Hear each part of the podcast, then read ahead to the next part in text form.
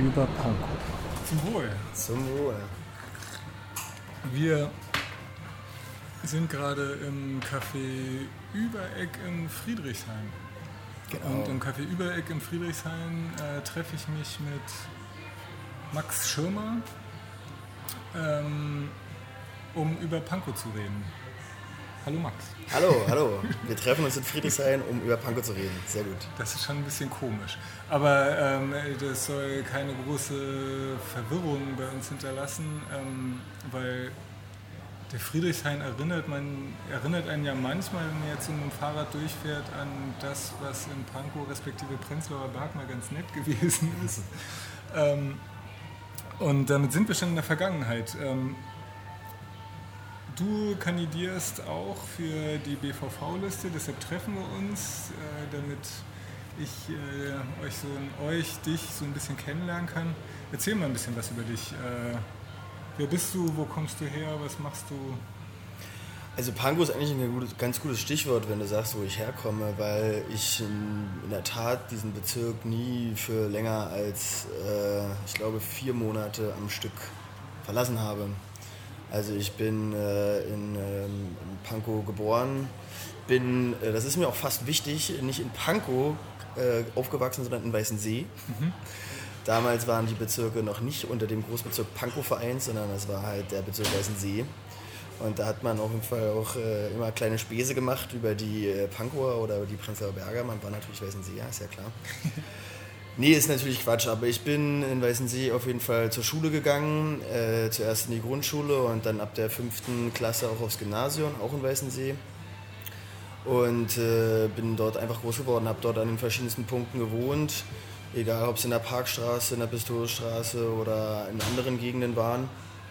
Und äh, habe dort einfach mal den Großteil meiner Jugend auch verbracht, habe dort äh, in den Jugendclubs äh, selber rumgehangen, kenne auch noch einige der noch aktiven Sozialarbeiter aus meinen eigenen Jugendzeiten, es immer ganz witzig ist, wenn man so auch jetzt vor allem politisch aktiv durch den Bezirk wandert und äh, noch viele bekannte Gesichter einfach von daher hat, weil man selber mit denen viel Freizeit verbracht hat oder viel mit denen auch ganz privat einfach Zeit zusammen verbracht hat, was ich dann immer auch ganz äh, witzig finde, weil man sich schon kennt und schon weiß, wie man sich einzuschätzen hat. Also hat, also hat Weißensee ganz gut ausgestreut in den Großbezirk oder, oder ist Weißensee eher so, also sind die einfach an ihren alten Wirkungsstätten noch aktiv? Das, Unterschiedlich.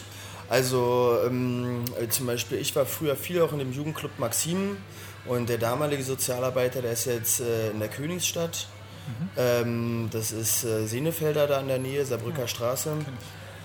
Ähm, aber natürlich war ich auch in ganz vielen anderen Bereichen. Also ich habe zwar viele verschiedene Jugendclubs, dass man älter man wurde, hat man natürlich auch die ganzen Konzerte in den Jugendclubs mitgemacht, hat dort selber Veranstaltungen gemacht, hat dort Geburtstage gefeiert, hat dort also einfach in den, in den ganzen Jugendclubs, egal ob es jetzt das äh, Jupp hinten in Pankow ist oder die Garage oder halt in Prenzlauer Berg Jugendclubs halt, wie die Königstadt sind oder in Weißensee halt, das Maxim oder die Bunte Kuh waren das alles äh, auch Orte, an denen ich viel abgehangen habe, an denen ich einfach viel unterwegs war, wo, wo es viele Möglichkeiten gab für Leute, die jetzt nicht, ähm, die mit Freunden einfach Zeit verbringen wollten und vielleicht nicht das große Geld hatten, um sich äh, die Dinge selber zu mieten oder zu kaufen. Aber das, ähm, also so die, die, bei uns war das früher so, dass sozusagen so die Szene von unserer Schule ist in einen speziellen Jugendclub gegangen und dann hat man vielleicht noch mal zwei, drei andere mal so besucht, weil da Konzerte von irgendwelchen Schülerbands oder kleineren Bands halt gewesen sind.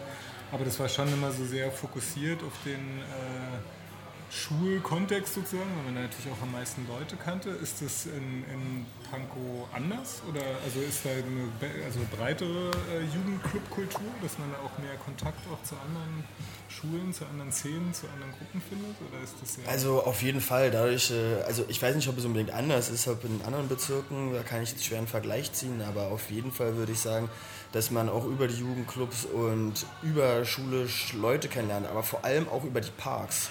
Weil was im, in die Parks natürlich, weil was in den in den, zumindest war es bei mir so, was in, in den etwas kälteren Monaten äh, die Jugendclubs sind oder waren, oder beziehungsweise auch in den Sommermonaten, wo man danach ist, waren sie natürlich an Wochenenden und in den Sommertagen die Seen und die Parks gewesen.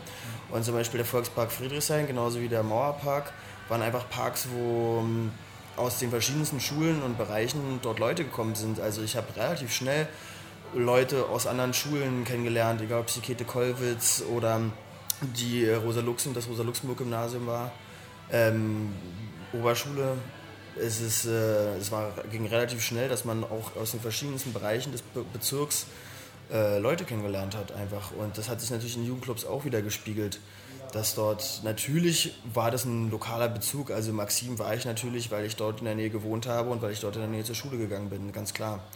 Aber desto älter man wurde, desto mehr hat man auch in anderen Bereichen und anderen Jugendclubs Zeit verbracht, weil man dann die Leute auch kannte, die dann dort verortet waren und dann die dort, dort Konzerte waren, dort Abende, verschiedene Angebote, die man dann wahrgenommen hat. Und äh, ist das, sind das immer noch Orte, wo man sich rumtreibt oder ist jetzt irgendwie Jugendclub vorbei, jetzt, äh, jetzt wird gearbeitet, jetzt geht man da nicht mehr hin oder zieht einen das immer noch mal wieder zurück? Naja, also mich hat es auf jeden Fall nochmal zurückgezogen. Ich ähm, habe meinen Zivildienst im, in der Königstadt gemacht ähm, für neun Monate und dort äh, relativ gut, also was heißt nicht gut gearbeitet, sondern relativ viel auch gemacht. Veranstaltungen auch selber gemacht, viele mit den Kids Sachen betreut, irgendwie Projekte gestartet. Ähm, und sage ich jetzt mal, in meiner normalen Freizeit sitze ich nicht mehr im Jugendclub. Das, das, ist, ähm, das stimmt auch nicht mehr. Aber was natürlich noch der Fall ist, dass man in verschiedenen Kooperationen, in verschiedenen Projekten natürlich noch in den Jugendclub arbeitet. Also egal, ob jetzt nebenher zum Beispiel so Initiativen wie FOSIFA sind, die dann natürlich auf Zusammenarbeit auch mit den Jugendclubs äh, bauen und darauf setzen, weil die Infrastruktur der Jugendclubs natürlich auch mitgenutzt wird, um ja größere Feste zu veranstalten.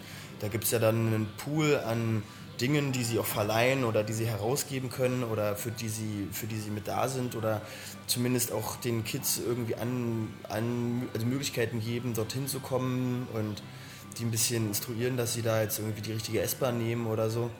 Und äh, natürlich arbeitet man dann auch zusammen und kennt dann auch noch Leute und isst dann da mal und trinkt da mal ein Käffchen aber, oder ein Teechen. Aber ähm, also du bist sozusagen, du bist in dem sozialen Bereich arbeitsmäßig äh, geblieben, du hast jetzt sozusagen auf die andere Seite gewechselt. Äh, Habe ich das richtig verstanden oder was machst du? Äh? Naja, also es war natürlich mit einer der Gründe, warum ich auch angefangen habe, mich für Kommunalpolitik zu interessieren, weil ich äh, zum Beispiel auch äh, einfach diesen ersten oder für mich diesen ersten groben Kahlschlag, äh, wo verschiedene freie Träger und Jugendclubs versucht werden mussten zu retten, beziehungsweise nicht gerettet werden konnten oder Abstriche machen mussten, ganz einfach. Ähm, das konkret zum Beispiel das Magazin betrifft, dass der mit ähm, auch einem, mit, einem, äh, mit, einer, mit einem Club für Kinder sozusagen zusammengelegt wurde, wo dann Jugendliche und Kinder unter dem gleichen Haus, was ich mal ganz klar nicht die optimale Lösung ist, zum Beispiel, weil sich natürlich die in der Pubertät begreifenden Jugendlichen von den Kindern natürlich abgrenzen wollen und die Kinder natürlich so sein wollen wie die Großen, aber irgendwie gibt es auf jeden Fall jede Menge Nutzungskonflikte. Also sie haben das da schon ganz gut gelöst, aber ich meine im Endeffekt optimal ist es natürlich nicht. Ne? Und äh, da hat man sich natürlich auch für verschiedene Sachen begeistert oder interessiert oder war der Meinung, dass äh, das vielleicht wichtig wäre, sich dazu zu engagieren. Und das führt ja zu ganz vielen weiteren Problem auch. Also wenn man an Jugendpolitik, dann geht es ja auch um Sozialpolitik und wenn man irgendwie überhaupt über den Bezirk redet, dann geht es ja um infrastrukturelle Fragen und dann ist man ganz bereit, also ganz schnell schon in einem sehr weit gefächerten politischen Spektrum eigentlich. Aber äh, ich hatte natürlich eben versucht, ein bisschen rauszufinden, äh, also du machst jetzt hauptsächlich Politik irgendwie zur Zeit? Oder, so. Nein, ich, äh, ich studiere noch. Also ich studiere noch und das werde ich auch noch ein bisschen machen. Ich äh, schreibe just in diesem Augenblick nicht meinen Bachelor, okay. weil wir ja hier sitzen. Aber du solltest. Aber ich sollte. ähm, nee, ich schreibe gerade meinen Bachelor ähm, zum Thema Antisemitismus und ideologische Widersprüche zwischen Antisemitismus und dem Leugnen des Holocaust, in der Tat. Ähm, und schließe den hoffentlich bald ab, werde dann aber meinen Master sozusagen weitermachen und äh, studiere halt weiter nebenher und gehe natürlich nebenher arbeiten, weil äh, von, von ehrenamtlichem Engagement und ein bisschen studieren kann man seine Miete auch nicht zahlen. Aber das, äh, das Studienfach ist dann. Politik. Also ich studiere Politik. Also das ist in, ich studiere das in Potsdam, weil äh, die FU maßlos überlaufen ist. An der Universität. Zum Universität Potsdam, genau. Aber auch aus noch einem anderen Grund, weil zwar das Fach in Potsdam Politik und Verwaltung heißt, aber im Endeffekt Politikwissenschaft ist, bloß ein Zusatzmodul dass die Verwaltungswissenschaft ist. Ähm, aber ich halt in, in eine Kombination, ich habe also einen Kombi-Bachelor sozusagen studiert oder studiere ihn immer noch mit öffentlichem Recht zusammen. Und das wird so nicht so viel angeboten, also in der FU zum Beispiel gar nicht. Und das beinhaltet einfach wirklich zur Hälfte Jura zu studieren. Natürlich nicht in der Größenordnung, nicht, nicht mit dem Aufwand, also ich muss ja kein, kein Examen oder sowas, aber es ist halt schon Staatsrecht, Verwaltungsrecht, Kommunalrecht, Baurecht auch, mhm. aber auch so ähm, ja, Polizei- und Ordnungsrecht natürlich. Das sind dann so Sachen, die fürs Kommunalrecht, fürs Kommunalpolitik schon auch wichtig sind. Und äh, aber auch Dinge wie Europarecht, Völkerrecht, vor allem internationales Wirtschaftsrecht. Das sind die Dinge, die ich damit studiert habe und noch teilweise eine, eine Prüfung muss ich noch schreiben, ähm, noch her, nebenher mache. Ja. Was schon sehr interessant ist, weil ähm, ich die Kombination aus Politik und Recht sehr, sehr interessant finde, weil egal ob man es gut findet oder nicht gut findet, die, die Sprache, die Verwaltung und Behörden sprechen, ist halt Jura. Das ist mhm. halt, die Sprache wird so gesprochen und entweder du verstehst sie oder du verstehst sie nicht. Man kann zwar versuchen, das irgendwie einfacher zu gestalten und auch bürokratische Hürden abzubauen, das sollte sogar Ziel sein, aber im Endeffekt ähm, an dem Status quo kann man nur fangen an aber man kann nicht von einem verschiedenen Status quo ausgehen. Der Status quo ist, dass halt besonders in der Verwaltung, besonders zum Beispiel im Baurecht oder im Kommunalrecht einfach durch juristische Sprache Politik gemacht wird. Aber ähm, du hast eben, äh, was war nochmal dein, dein Bachelor-Thema? Weil ich fand das ganz interessant, weil du hast eigentlich gerade beschrieben, dass du ja eher so ein verwaltungsnahe Politik studierst. Na, das ist mein Nebenfach. Themenwahl aber doch eher so... Nee, meinen Bachelor schreibe ich im Hauptfach.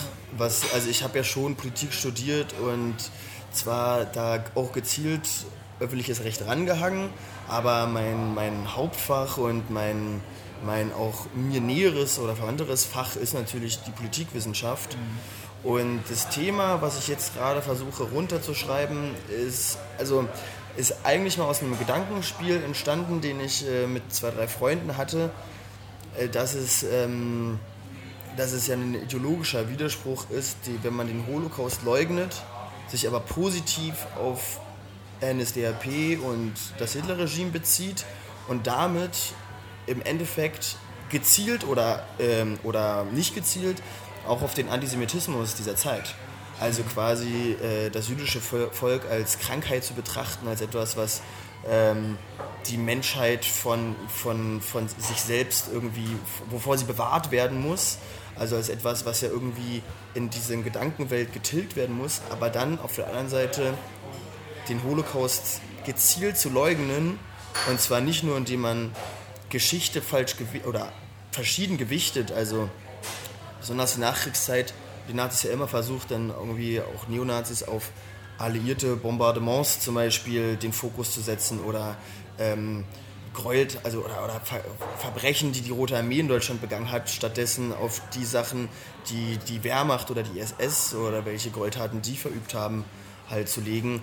Aber das funktioniert ja mit dem Leugnen des Holocaust so nicht. Man muss ja wirklich komplett eine Gegenerzählung, also eine historische Gegenerzählung machen. Man kann ja nicht sagen, das und das akzeptieren, man muss wirklich alles nicht akzeptieren, was es, was es an historischer Geschichtsschreibung gibt und man muss sich komplett seine eigene aufbauen. Und ähm, das ist schon sehr interessant. Wahrscheinlich, ist es tatsächlich einfach so der verzweifelte Such nach einem Rest Menschlichkeit in sich selber, oder? Also, naja, das, das ist, es gibt verschiedene Motivationen, den Holocaust zu leugnen. Der eine ist natürlich der ganz offensichtliche, mit sechs Millionen Toten in der Hinterhand kann man keine Politik machen. Das, das, ist, das, das ist, dann bist du halt einfach, dann bist du eigentlich halt ein Stein. Genau, genau. Ich, ich denke auch viele Leute, ich weiß nicht, man kann das nicht voraussagen, aber ich, ich würde jetzt mal ganz spekulativ in den Raum werfen, es gibt auch genug Leute, die das gezielt leugnen Und ob die da wirklich dran glauben, ist sogar total irrelevant, mhm. sondern das einfach als politische, als politische Strategie zu betrachten. Und ähm, eine andere ist natürlich eine, eine, eine du kannst auch selbst, wie du schon sagst, selber sein Gewissen reinzuwaschen. Man sagt, ja, man möchte schon das, das und das. Und dann, dann passt da ideologisch der Holocaust nicht so richtig gut rein, weil man ja für das deutsche Volk das Bessere möchte und jenes dieses und jenes und das. Ähm, und besonders so Ethnopluralisten ja dann der Meinung sind, wir, wir, haben ja gar nichts gegen die anderen, wir können bloß nicht zusammenleben. Das ist ja der, der eigentliche Clou. Und das passt ja in dieses ganze Konzept von irgendwie von rassischer Vernichtungsideologie nicht so richtig rein. Und dann versucht man das halt sich selbst so ein bisschen zu belügen und äh, sich selbst reinzuwaschen und zu sagen, nee, hat es halt einfach gar nicht gegeben.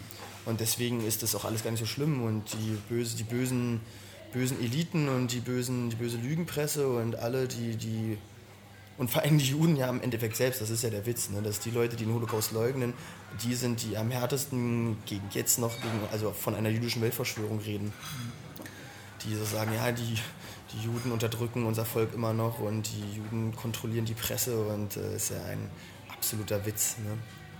Aber ähm, bist du ähm, die Beschäftigung mit äh, Antifaschismus, Antisemitismus, die hat, hat die dich dazu gebracht, Politik zu studieren oder Politik machen zu wollen?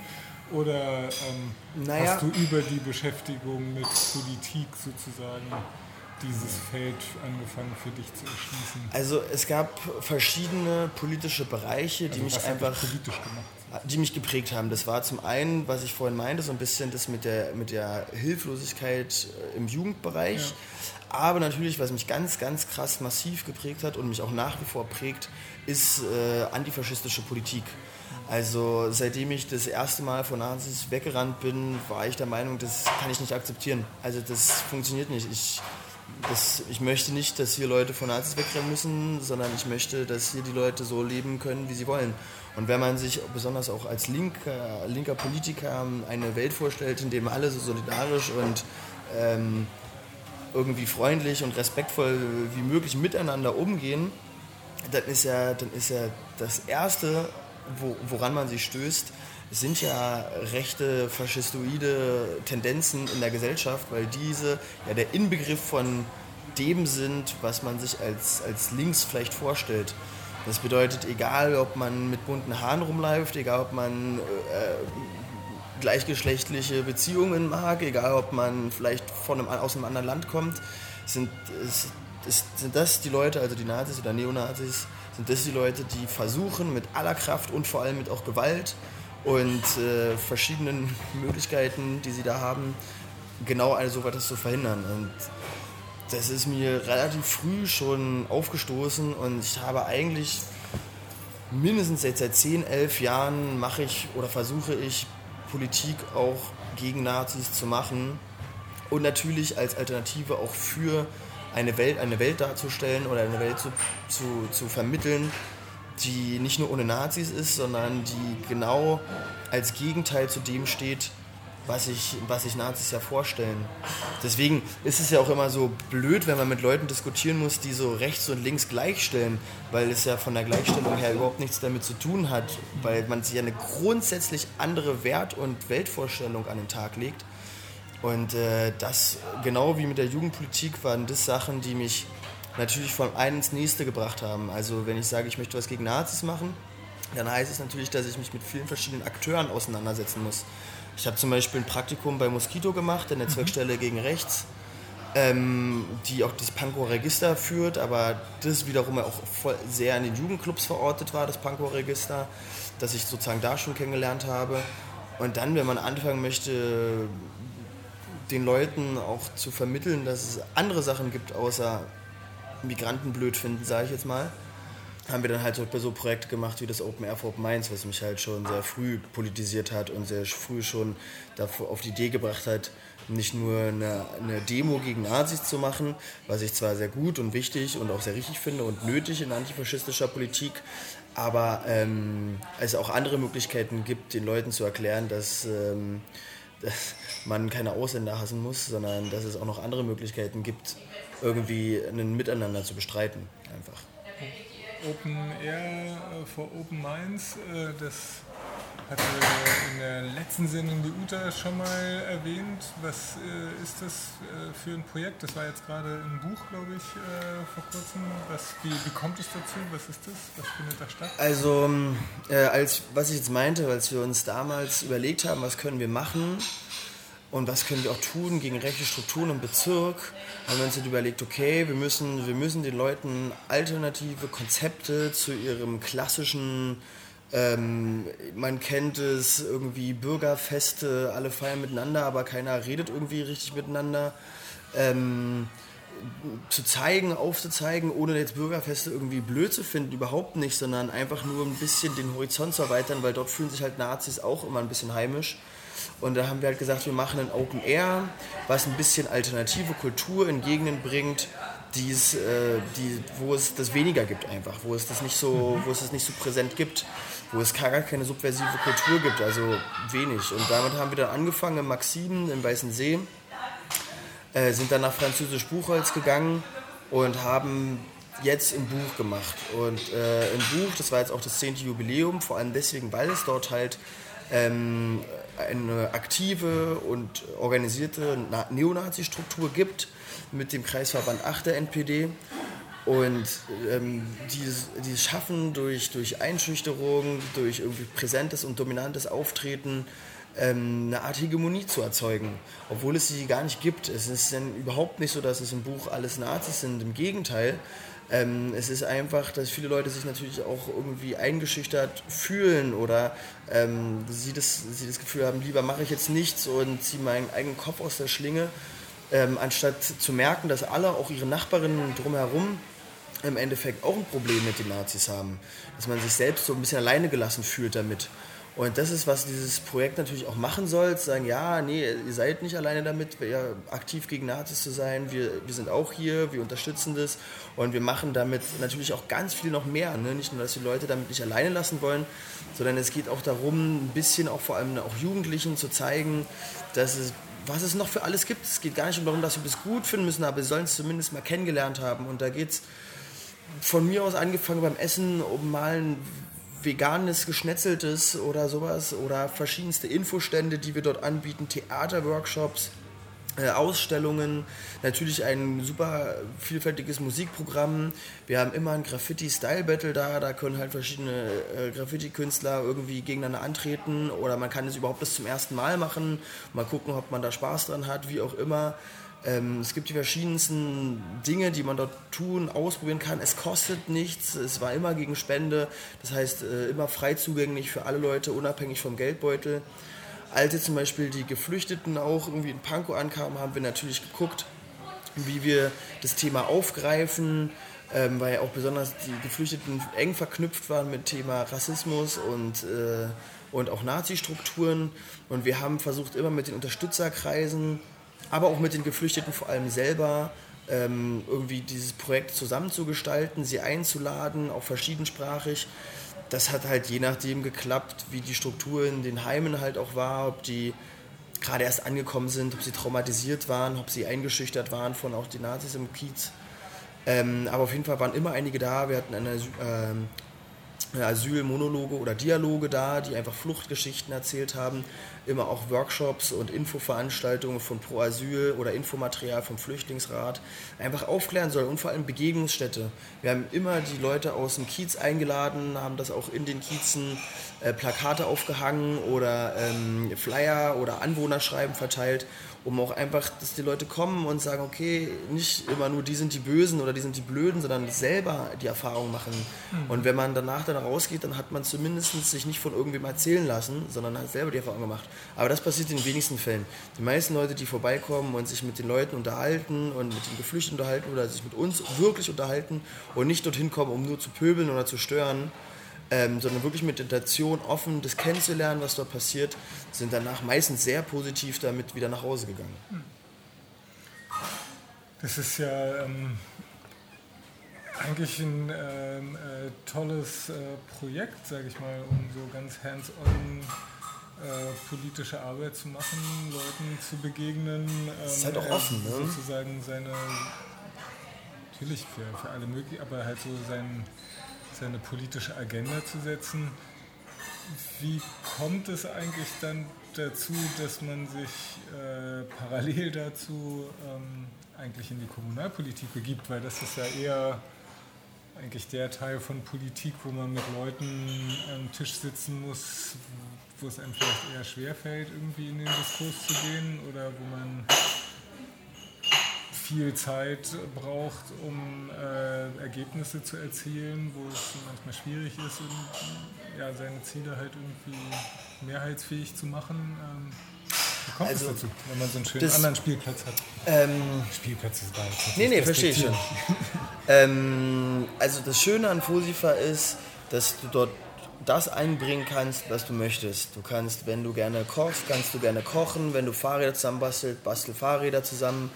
Ähm, wenn du Tontechnik oder Veranstaltungstechnik machst, dann mach das. Und du kannst so ein bisschen das tun, oder was dir Spaß macht. Möchtest du gerne schreiben, journalistisch tätig sein und so weiter und so fort. Und kannst das irgendwie politisch einbringen. Du stößt allerdings irgendwann an Grenzen. Das ist, das ist äh, in deinem Handlungsspielraum und in, deinem, in deiner Wirkungsweise. Und äh, wenn du sagst, dass du mit Leuten nicht auseinandersetzen musst, mit denen man sich vielleicht nicht so gerne auseinandersetzen möchte, heißt es ja nicht, dass es diese Leute nicht trotzdem gibt und die nicht trotzdem politischen Einfluss nehmen. Und das ist genau, das ist genau der Punkt. Weil wenn, wenn ich mir denke, dass diese Leute an den Tischen sitzen und versuchen, progressive Tendenzen irgendwie nicht zu unterstützen oder sogar zu verhindern, weiß ich, dass es diese Leute ja gibt, unabhängig davon, ob ich an der Kommunalpolitik teilnehme oder nicht.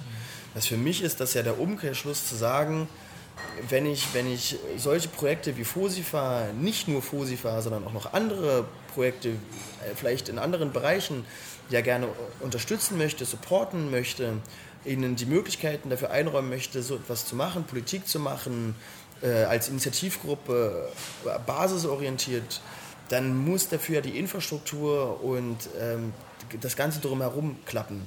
Und das bedeutet, dass, dass wir, wir müssen uns mit Dingen wie Kommunalpolitik auseinandersetzen, weil das eben, was, das eben die Situation oder das System ist, in dem wir ja leben und mit dem wir arbeiten müssen. Mhm. Und das bedeutet, dass man sich zwangsweise anfängt mit Kommunalpolitik auseinanderzusetzen. Also für mich war das ganz klar, dass zum Beispiel als es um, was wir am Anfang hatten, um die Jugendclubs ging, wo ich dann gedacht habe, ja, aber Jugendclubs waren ja sozusagen ähm, da, wo wir uns getroffen haben, da wir uns zusammengefunden haben, da, wo wir die Möglichkeit hatten, uns zu besprechen am Anfang. Wenn es das nicht gegeben hätte, hätte es Fosify nicht gegeben. Mhm. Das bedeutet auch, über den öffentlichen Raum zu reden, ähm, dass, dass du auch ganz schnell bei Fosifa mit Dingen bist, ja, wenn du den öffentlichen Raum politisch beleben möchtest, durch verschiedenste Aktionen, weil eben der öffentliche Raum das ist, was ähm, den politischen Meinungsaustausch, wo er stattfinden sollte, weil das ist es, nämlich der öffentliche Raum. Man ist nicht privat, man ist nicht zu Hause in der S-Bahn, sondern man ist im öffentlichen Raum.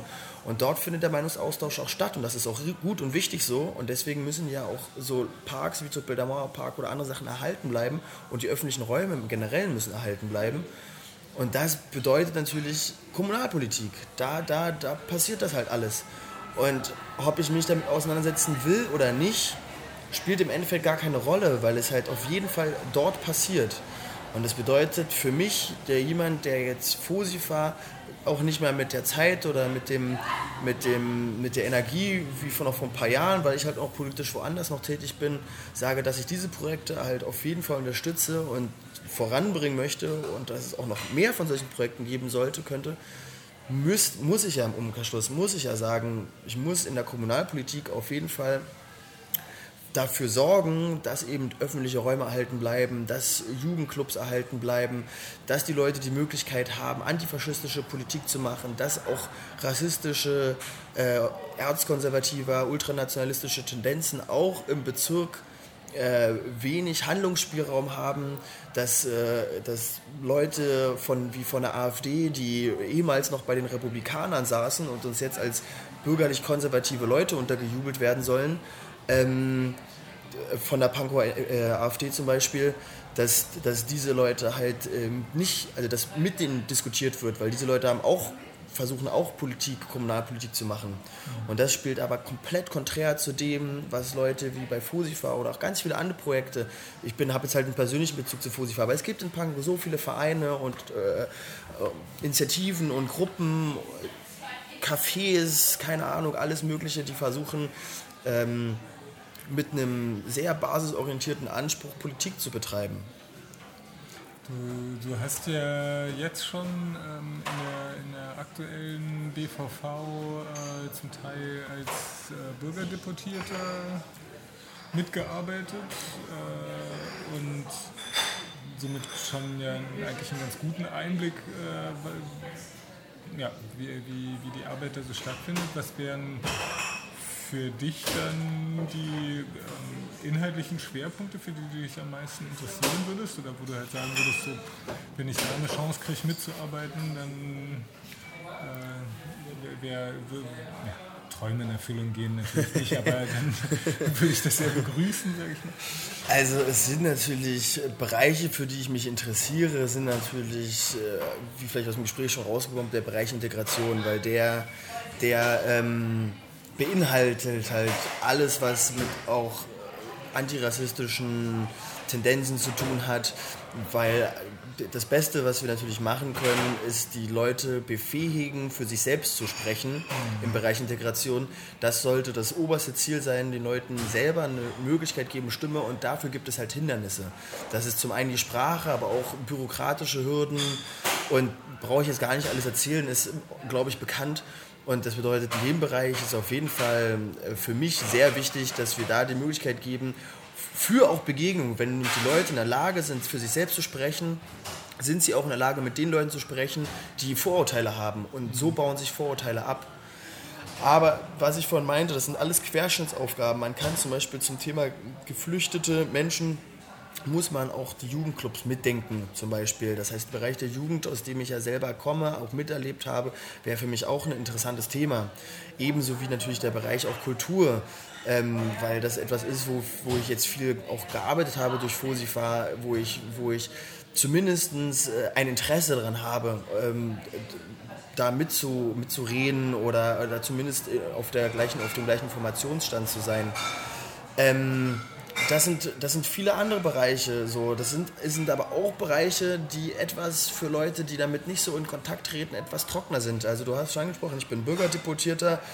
Das bedeutet, dass ich in einem Ausschuss natürlich erstmal mich äh, mit der parlamentarischen Arbeit, sage ich jetzt mal, irgendwie vertraut gemacht habe. Ähm, was ja schon nicht so ganz einfach ist. Also es ist ja schon die ganzen Abläufe und die ganzen, wie funktioniert etwas, äh, wann wird was, wie, wo äh, durchkommen oder versenkt werden, was macht Sinn, wo. Das ist ja gar nicht so einfach. Deswegen ist es schon sehr wichtig. Und da habe ich jetzt im Bereich Wohnen, äh, Geschäftsordnung und äh, Bürgerbeteiligung in dem Ausschuss ja gesessen. Und interessanterweise war das erste, was äh, in den ersten zwei Sitzungen, was mein Interesse geweckt hat, war zum Thema Geschäftsordnung. Weil ich da zu einem Antrag einfach äh, eine komplett andere Meinung hatte, aus juristischer Sicht einfach auch.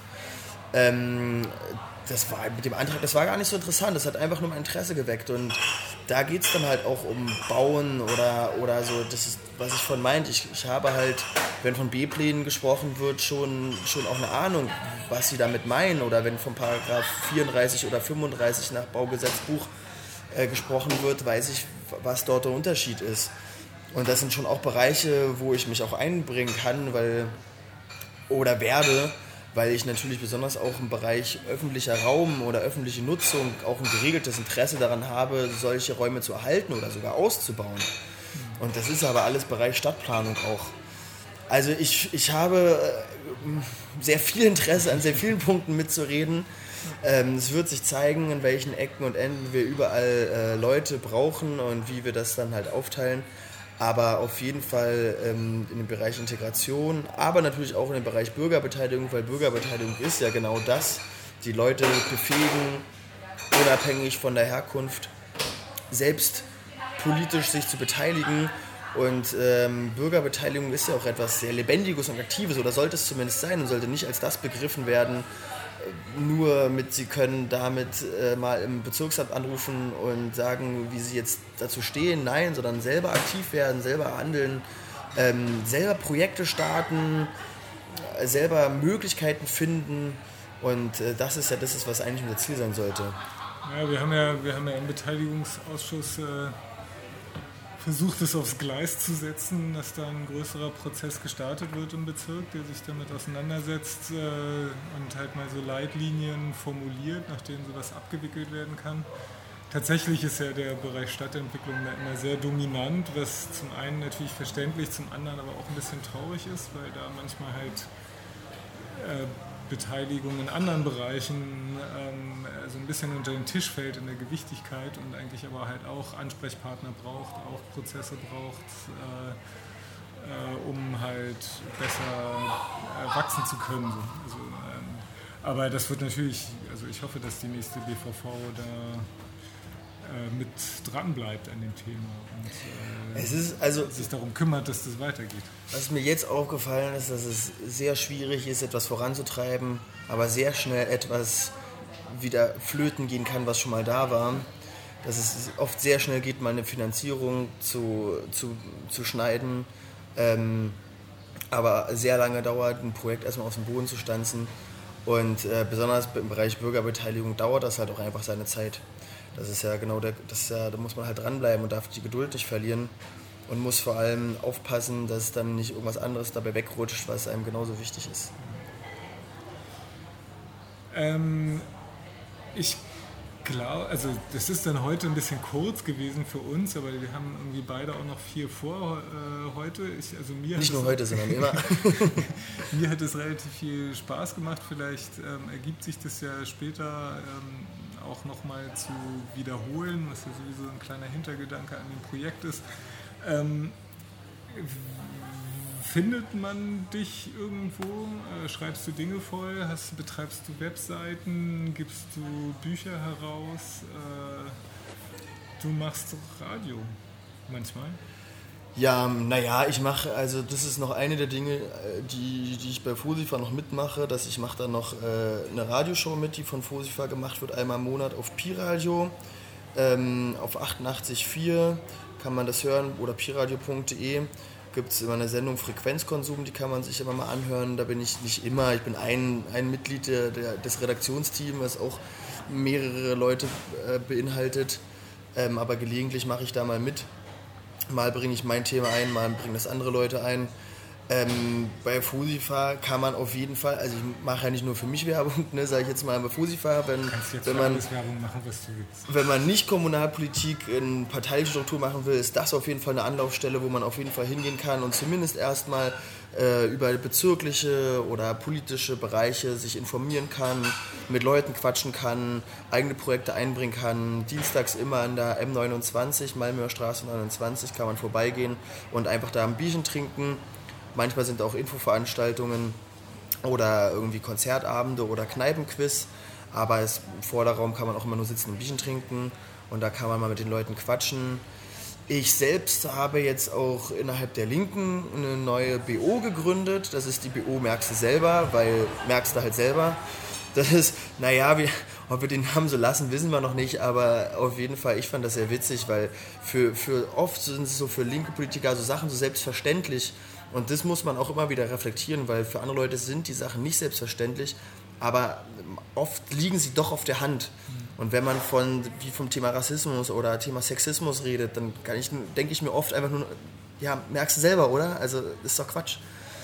Und das ist jetzt eine neue Gruppe, die wir gemacht haben. Da kann man auf jeden Fall, wenn man in der Linken aktiv ist, auch vorbeikommen. Auch ein offener Zusammenschluss bis jetzt. BU, merkst du selber, kann man auch bei Facebook finden einfach. Oder auf der Seite Die Linke Pankow ähm, ich selber schreibe zwar, aber bis jetzt nur für die Uni. Ähm, die, das nimmt genug Zeit in Anspruch. Wer so mal Hausarbeiten oder Bachelorarbeiten von mir lesen will, hat, glaube ich, wenig Gelegenheit, Gelegenheit dazu. Das weiß ich nicht, ob das ich weiß nicht, ob das irgendwo veröffentlicht wird oder so, da habe ich keinen Einfluss drauf. Ähm, ja, selber Internetseiten arbeite ich natürlich an der Internetseite von der BO oder von der Facebook-Seite mit. Aber ich habe jetzt gar keine Seite von mir selber oder so.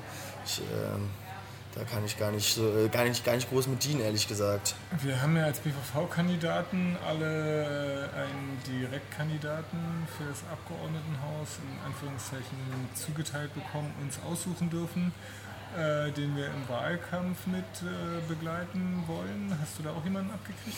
Ja, ich bin äh, im Team von Sören Ben unserem äh, Spitzenkandidaten für den Bezirk Pankow und im Direktkreis da auch oben in Pankow, Flora Straße da in der Nähe, der, der Bereich.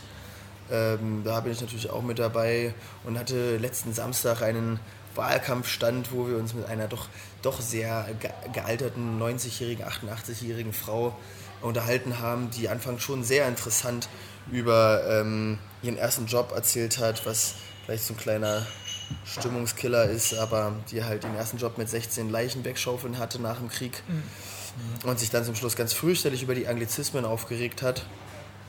Ähm, ja, wir, also ich mir überlegt habe, ob ich da mit ihr drüber rede oder ob ich mir denke, ja, aber gut, wenn man, wenn man, äh, wenn man, wenn man das so sieht, dann sieht man das so.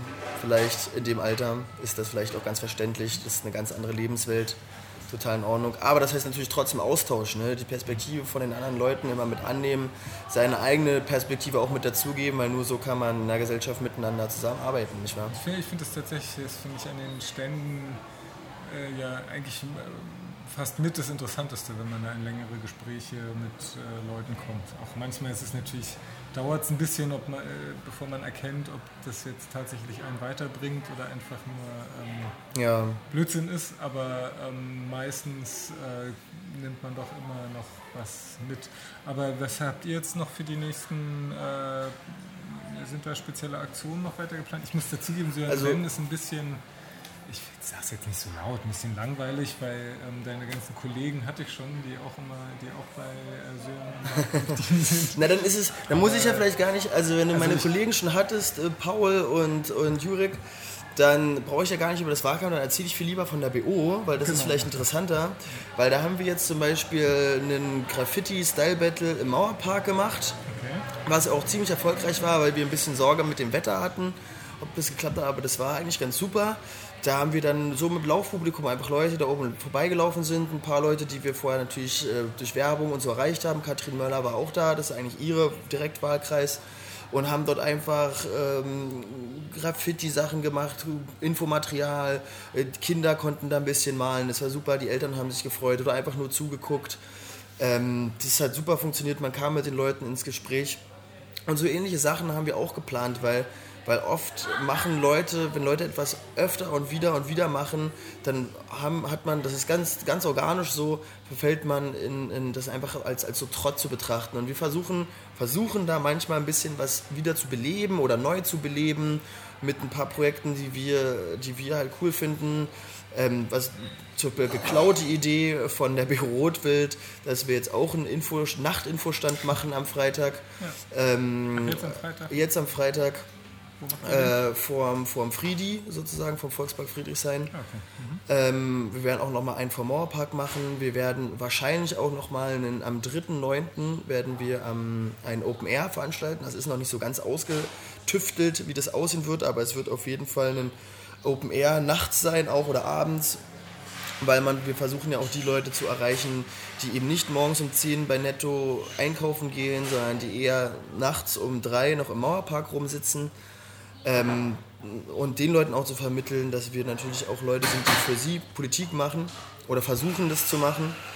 Ähm, und da werden wir auf jeden Fall auch ein Open Air machen. Da wird es wahrscheinlich auch wieder äh, ein Graffiti-Style-Battle daneben geben. Es wird Musik geben. Ähm, am 3.9. kann man sich auf jeden Fall schon mal merken. Die Infos werden bestimmt noch auf unserer BO-Seite oder auf der Internetseite, die linke Panko, veröffentlicht. Und da werdet ihr weitere Infos finden. Dann noch eine letzte Frage. Ich glaube, jetzt waren schon drei oder vier Stellen in unserem Gespräch, äh, wo Graffiti eine Rolle spielt. Äh, das ist äh, ein Hobby äh, nee, oder Bewunderung oder einfach äh, nur Jugendkultur, die für dich gut funktioniert? Ja, naja, also ich, ich bin damit viel in Kontakt gekommen, aber ich selber habe das nie gemacht. Also ich bin auch total unbegabt dazu. Ich habe ganz, ganz irgendwann mal an so einem Style Battle auch mal teilgenommen, vor Jahren schon und habe sehr schnell, weil, weil irgendwer gefehlt hat und dann bin ich eingesprungen, habe schnell gemerkt, dass das nicht so meins ist.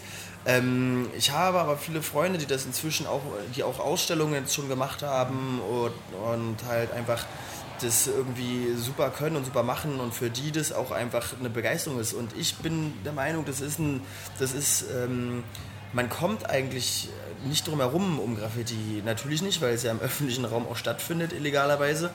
Aber ähm, es, ist, es ist halt auch etwas, was Berlin ausmacht. Also wenn man, wenn man mit Leuten, die sich da so ein bisschen auskennen, auch in anderen Ländern reist, egal ob es Griechenland, aber auch in Thailand oder Kambodscha oder Lateinamerika unterwegs bist, was so Länder sind, die ich schon mal bereist habe, dann findet man dort wahrscheinlich auch über oft äh, Graffiti, Berliner Graffiti-Künstler, sage ich jetzt mal, die dort auch malen, die dort natürlich viel legaler malen können als hier und das natürlich genießen und ausnutzen.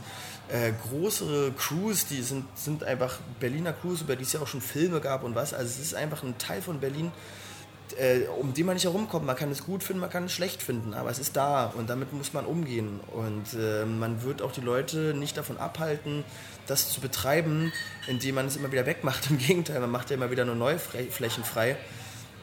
Ähm, und es zu tabuisieren bringt auch überhaupt nichts, weil es, weil es im Endeffekt genau das Gegenteil bewirkt von dem, was die Leute intendieren. Ein offener Umgang und ein kommunikativer Umgang damit, das ist ja eigentlich das. Aber ich selbst habe das nie betrieben. Ich äh, ähm, habe das nie gemacht, aber ich bin natürlich damit äh, mehr als nur einmal in Berührung gekommen in meinem Aufwachsen in Berlin und gelebt haben in Berlin. Und ich glaube, das geht vielen Leuten, die hier leben und aufgewachsen sind, ganz genauso, ob sie selber malen oder nicht. Um Graffiti kam niemand herum. Naja, das ist schon ein sehr prägender Teil. Also ja, also wenn, wenn man visuelle Eindrücke sind ja doch sehr prägend für den Menschen. Das stimmt. Da kommt man in Berlin, wenn man hier groß geworden ist, es ist einfach Bestandteil der, des alltäglichen Lebens. Ja, es ist, es ist in Normalität übergegangen und dann gibt es trotzdem mal wieder Dinge, die da rausfallen. Um, riesige Bilder. Um einen äh, bekannteren Berliner Bürgermeister zu zitieren, das ist auch gut so. und äh, dann äh, bedanke ich mich äh, ganz herzlich. Ja, unbedingt. Ähm, und äh, wir sehen uns dann spätestens, nee, wir sehen uns sicherlich vorher schon nochmal, aber dann spätestens hoffentlich auch nach dem 18.09 zusammen in einer Fraktion. Genau, so machen wir das. Tschüss.